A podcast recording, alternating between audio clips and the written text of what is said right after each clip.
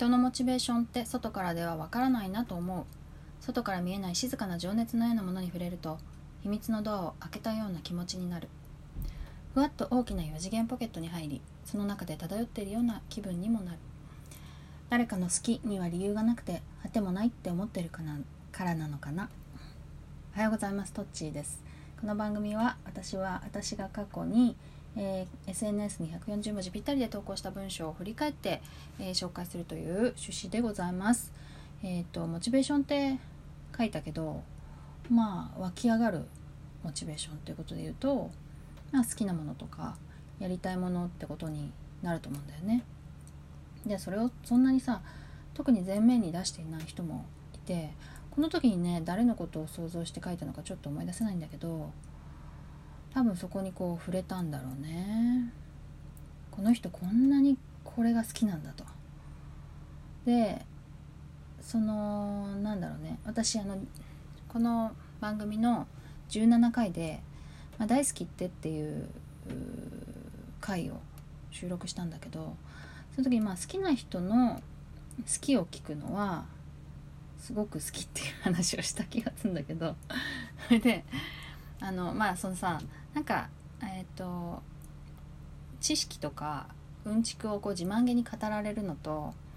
たまらず好きなことを話してしまうってまあうんなんて言うんだろうな。違いはそんなになくて受け取る側としては違いがあるんだけど多分本人としてはそんなに違いがなくてそのなんだろうな。ねその人のことを好きなのかとか全然知らない人なのかとかとはその好きを知りたいのかとかさ別に知らなくてもいいやなのかみたいないろいろ要素が絡んでくると思うんだけどねでもそのまあ好きなものをなんか好きその人の好きなものを、まあ、垣間見た時とか、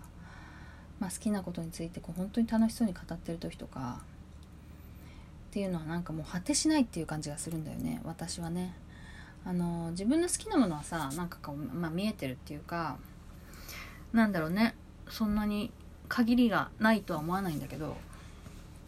誰かの好きっていうのは私が今まで知らなかった世界だったりとかあとちょっとは知ってたけど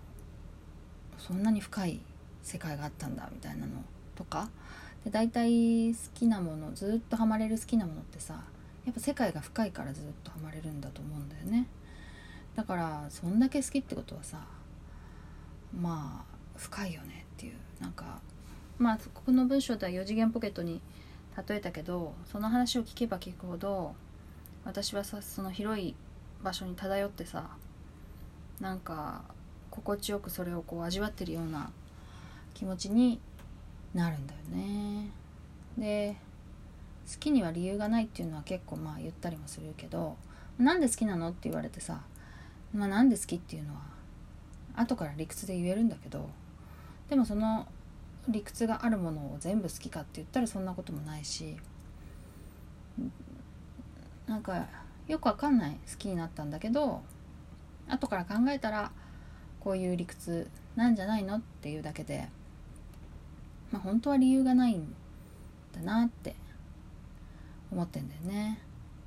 でまあそれでだから果てもないっていうか